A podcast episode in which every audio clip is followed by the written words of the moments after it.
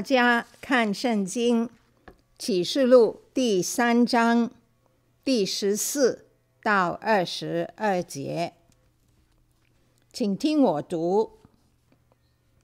你要写信给老底嘉教会的使者说：那为阿门的，为诚信真实见证的。在神创造万物之上为元首的说：“我知道你的行为，你也不冷也不热。我巴不得你或冷或热。你既如温水，也不冷也不热，所以我必从我口中把你吐出去。你说我是富足，已经发了财。”一样都不缺，却不知道你是那困苦、可怜、贫穷、瞎眼、赤身的。我劝你向我买火炼的金子，叫你富足；又买白衣穿上，叫你赤身的羞耻不露出来；又买眼药擦你的眼睛。使你能看见，凡我所疼爱的，我就责备管教他。所以你要发热心，也要悔改。看哪，我站在门外叩门，若有听见我声音就开门的，我要进到他那里去，我与他，他与我。一同坐席，得胜的，我要赐他在我宝座上与我同坐，就如我得了胜，在我父的宝座上与他同坐一般。圣灵向众教会所说的话，凡有耳的就应当听。今天的经文呢，是主耶稣吩咐约翰写的第七封信，也是最后一封的教会的信。论到当时第一世纪在亚细亚省七个教会的属灵的状况，为什么众教会也要听圣灵所说的话呢？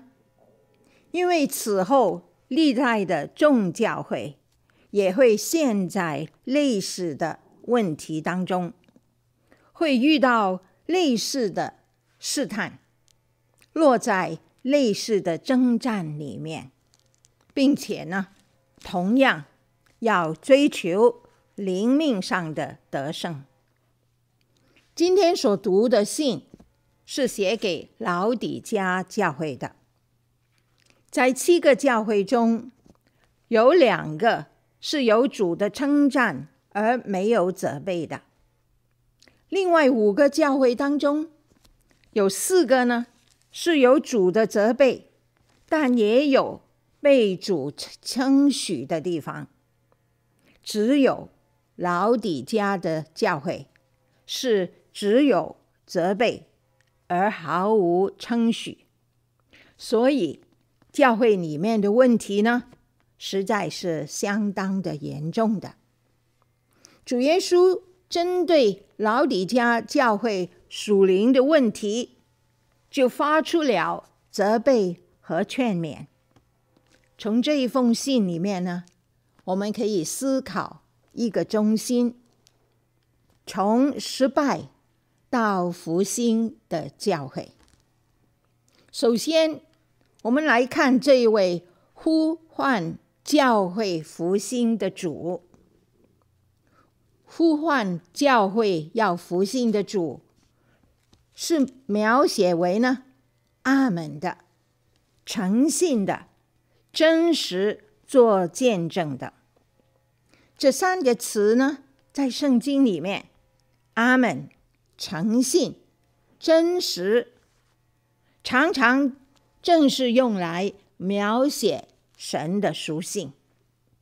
阿门，就是坚固的啊，可靠的意思。诚信呢，就是信实、可信的意思，信得过的；真实呢，就是正确的，不虚假的。所以呢，耶稣基督是真神，他说的话、做的见证，论到众教会的话，都是正确的。难怪基督的话，所有的信徒都应当听。另外呢，他又是那位在神创造万物之上做元首的。基督不是包含在神所创造的万物里面，反而他就是万物的元首，因为万物都是借着他造的，凡被造的，没有一样不是借着他造的。这是约翰在约翰福音第一章第三节里面的话。因此呢，主耶稣就是万物的始源，也是万物的主宰了。他对老底嘉教会所说的每一句话，都是确实无疑，满有权柄。那么第二呢，我们就要看老底嘉教会的失败，在第三章第十五、十六节呢。主耶稣说：“我知道你的行为，你也不冷也不热。我巴不得你或冷或热。你既如温水，也不冷也不热，所以我必从我口中把你吐出去。”教会的行为呢，就是指说教会的信心与行道的。见证，很明显的，他们不是热心爱主，在信仰上也没有很热衷的追求，但是对信仰呢，他们也不是完全的摒弃。对属灵的事，他们的态度呢，是模棱两可，可有可无，马虎。不认真的，主耶稣要把在口里的温水吐出来，是用来比喻他们属灵的光景了。他们肯定不是理想的光景。为什么主说我巴不得你或冷或热呢？原来。主用老底嘉城里面食水的供应来做一个比方。这个城呢，是位在呃一个山谷当中，没有天然的水源。附近的希拉波利城呢，就有温泉，流出矿物质含量非常丰富的热水。可以有医疗的效用，而不远的哥罗西城呢，就有新鲜的泉水，是冰凉清澈的，是可以解渴的泉水。老李嘉城呢，就用石头来建造长长的引水道，把希拉波利城的。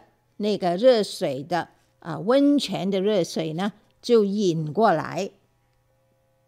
但是到了老底家呢，水温已经渐渐失去了，变成不冷不热，既没有医疗的效用，也不能使人提神解渴。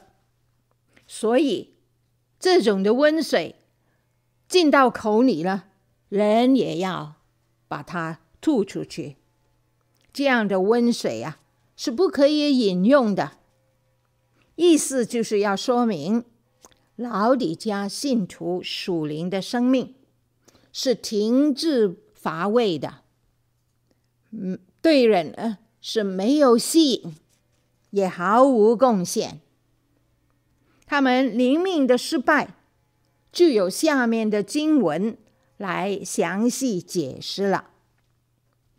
在启示录第三章第十七七节，主耶稣说：“你说我是富足，已经发了财，一样都不缺，却不知道你是那困苦、可可怜、贫穷、瞎眼、赤身的。”主耶稣用了五个形容词。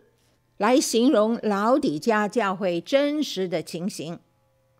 可悲的是呢，他对自己属灵的状况误判了，他完全不察觉自己所处的悲凉的境况。第十七节说：“你说我是。”然后下面就有一句，却。不知道你是，这两句的比对呢，是非常的大的，可见信徒们呢，对自己属灵的状况完全不觉得有问题。温水就是热水失去了热度了，渐渐的冷却。老李家教会，他们还以为自己是对神热心、对侍奉是热切的，有服侍的热忱。殊不知呢，他们的热度已经失去了。首先，他们以为自己是富足的，甚至呢，一样都不缺。啊，一无所缺。老底家这个城的位置啊，正是在东西两条商业大道交汇的地方，所以这个城呢，是一个商业交通的中心。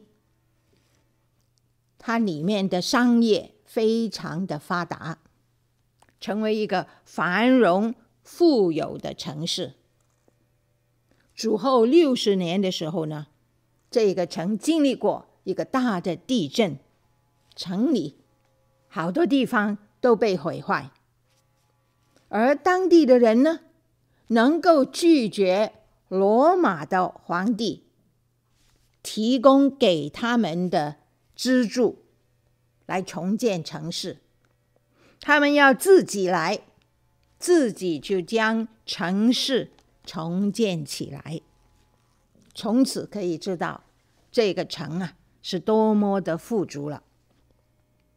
老李家人呢，自以为是富有的，他们物质方面发了财啊，就觉得满足，一无所缺了。但是当信徒，也因为自己在物质上丰富起来，就引以为傲，以致看不见自己灵性的缺乏。这实在是一个很很有问题的一种的状况。他们可能在属灵的操练上呢，也有一点的表示啊，比方说。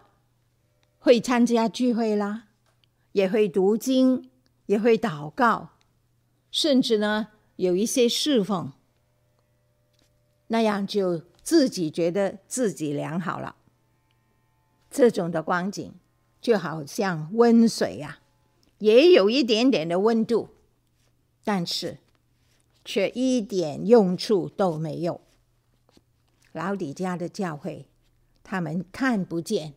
自己灵性上的贫穷，保罗呢也曾经为着哥林多教会非常蒙恩而感谢神，因为呢他们在主里面是凡事富足，口才知识都全备。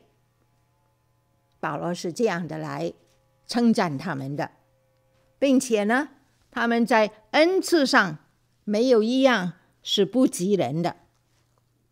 那么，像哥林多这样的教会，是不是就是富足了呢？原来他们当中也有很多的失败，有信徒彼此结党纷争，肢体之间不和，甚至对簿公堂，还有人有不道德的行为，他们不是属灵的。而是属肉体的。老底家教会也一样，不知道自己是那困苦、可怜、贫穷、瞎眼和赤身的。这个就给我们一个很大的提醒了。今天我们的灵性是不是富足呢？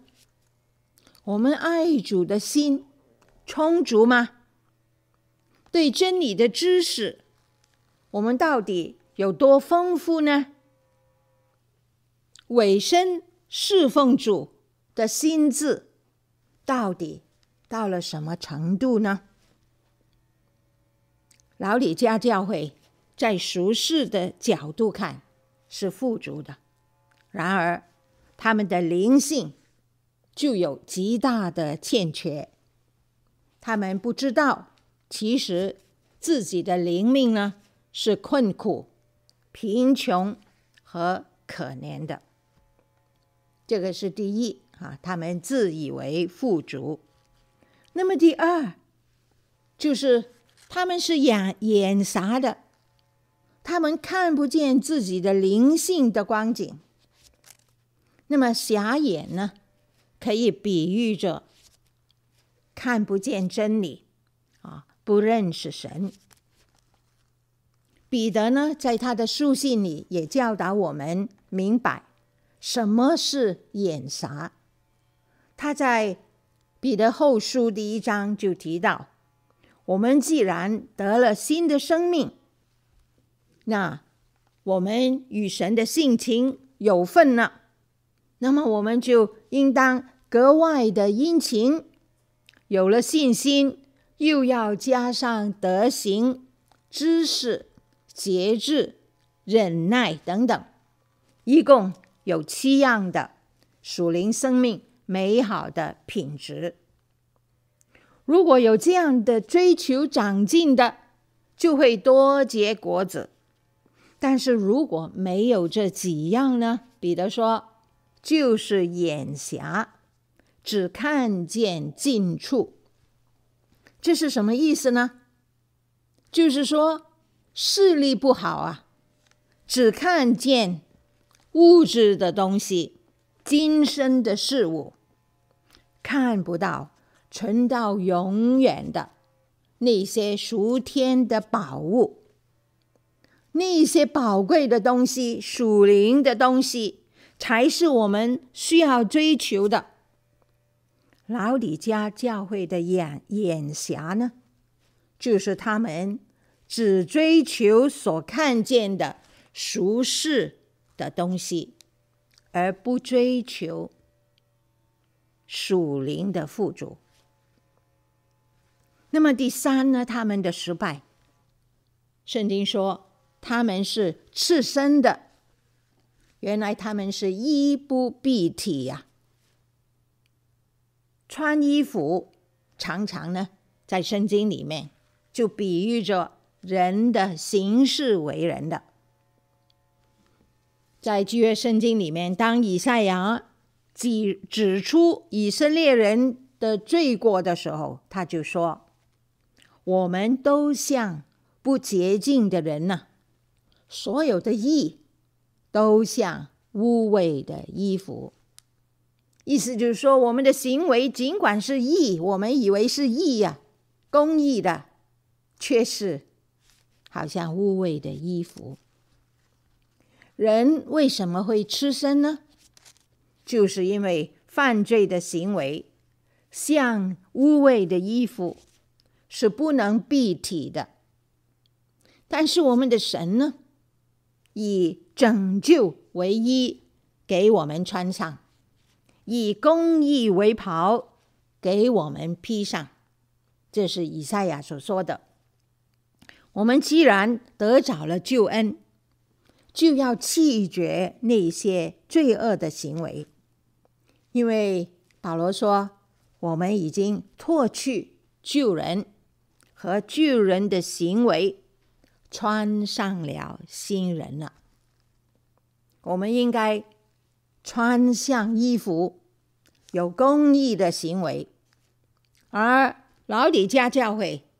并没有活出更多的义行来。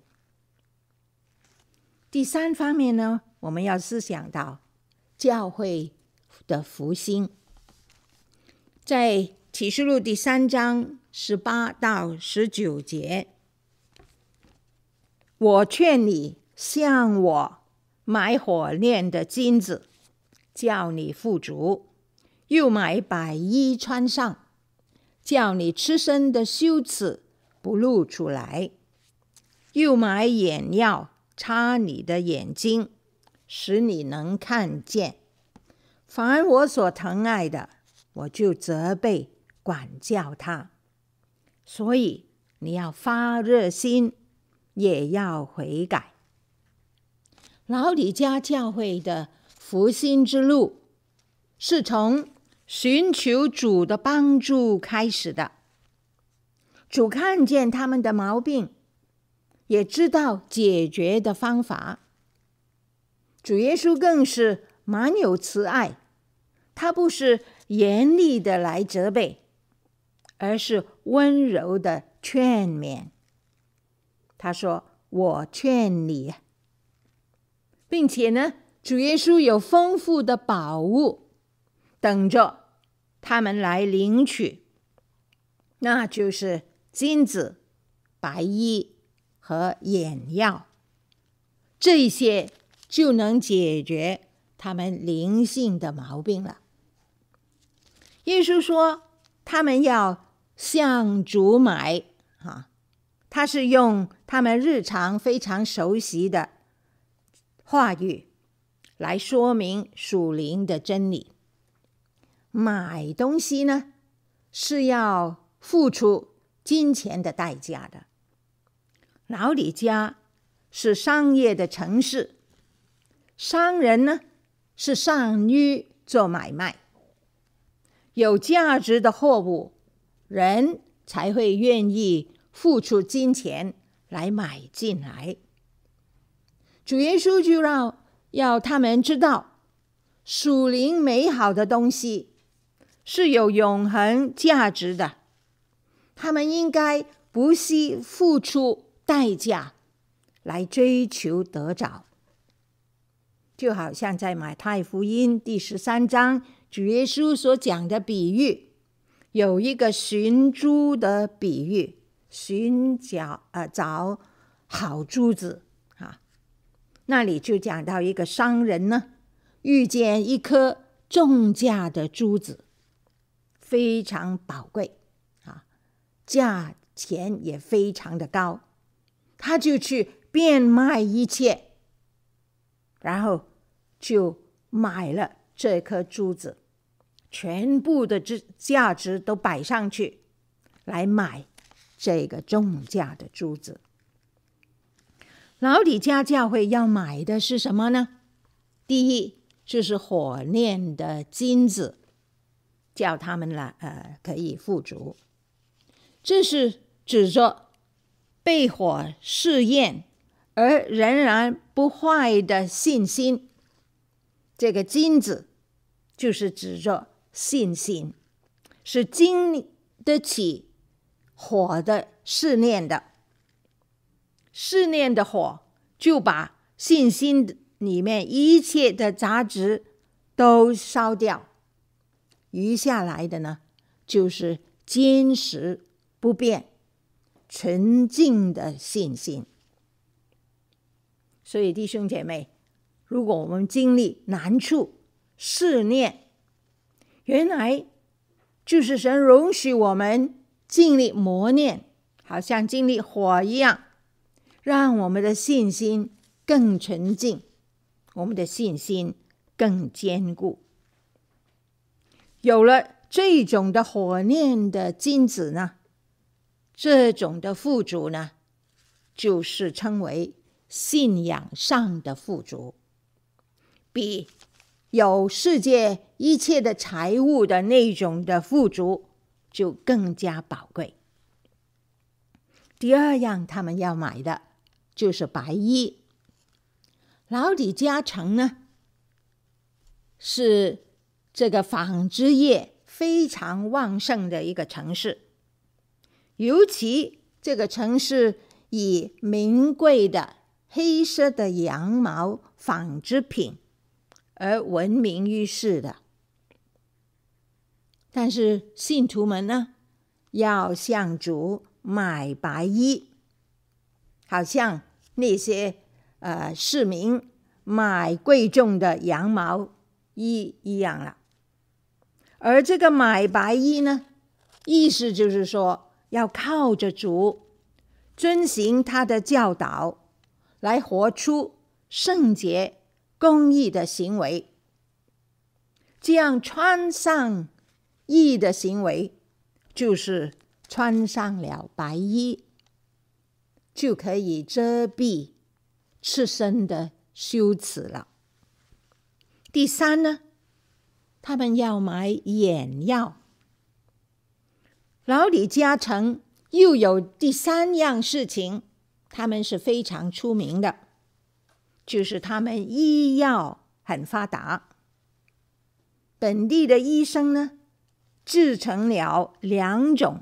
的药膏都是非常的有名的，可以医治耳朵和眼睛，所以在这个城市里是出名有功效的眼药膏。而主要老李家教会向他买眼药。主所给的眼药是可以给信徒们属灵的视力，使他们的眼睛得着医治，能够恢复清晰的视力，可以看透今生和永恒，可以看透属灵的东西，什么是有价值的。什么是值得我们追求的？这个是他们要买的，就是金子啊、白衣和眼药。第四方面，我们要看主爱的呼唤。主耶稣虽然有提到责备、管教。原来这就是他爱的表示啊！在第十九节，他说：“凡我所疼爱的，我就责备管教他。所以你要发热心，也要悔改。看啊，我站在门外叩门，若有听见我声音就开门的。”我要进到他那里去，我与他，他与我一同坐席。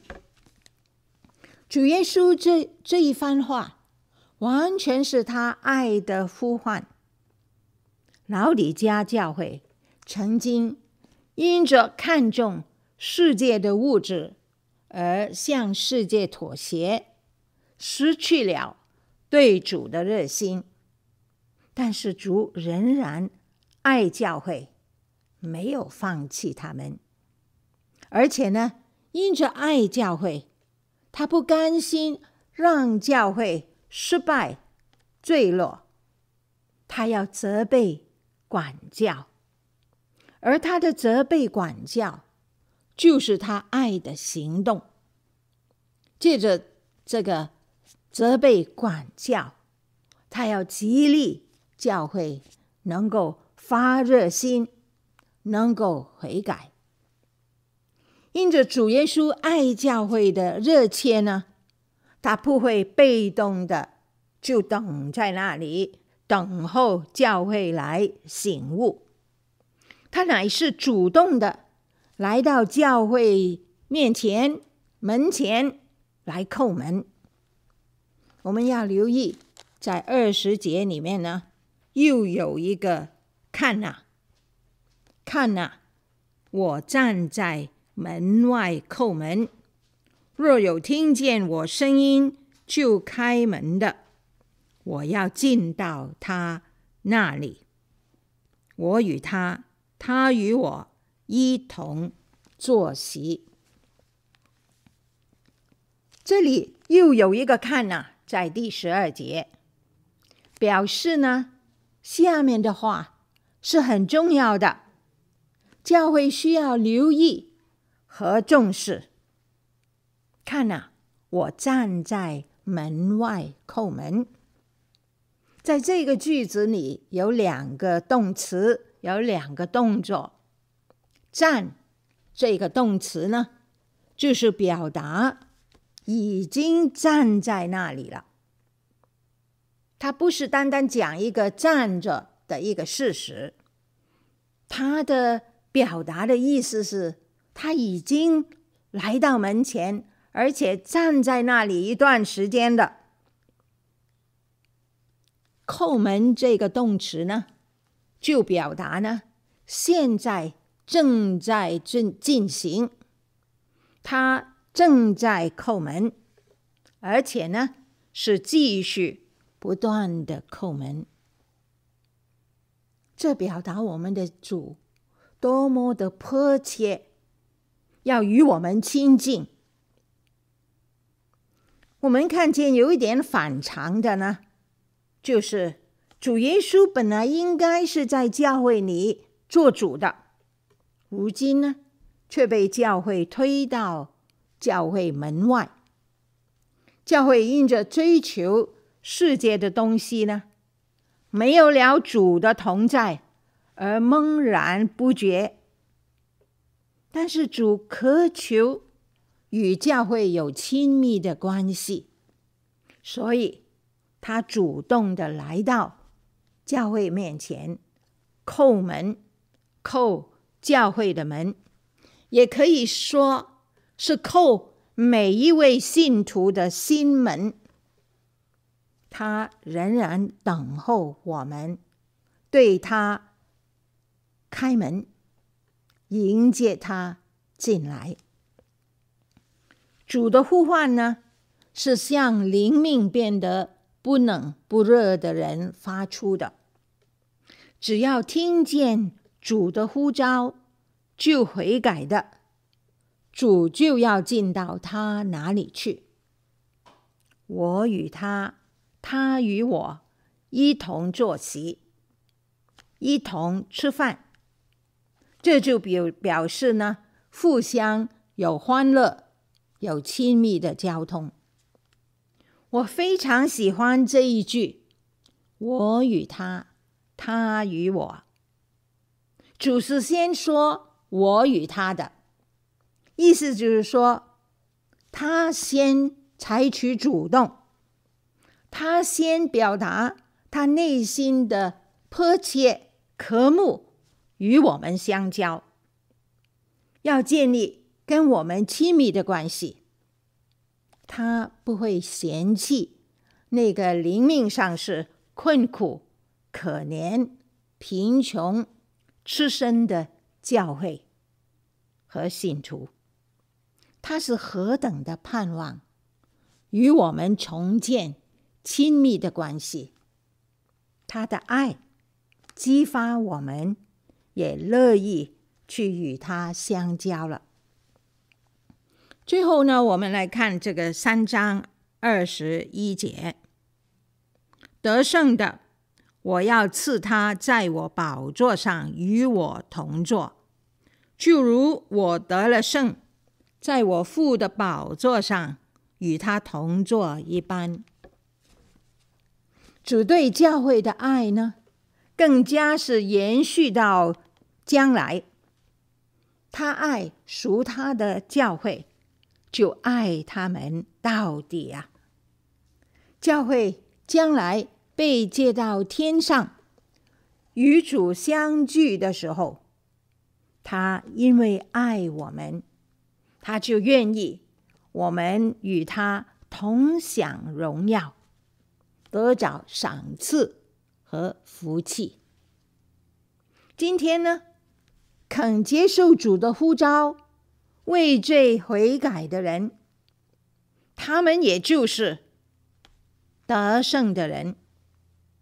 他们在将来的日子呢，就有资格与主一同坐在他的宝座上了。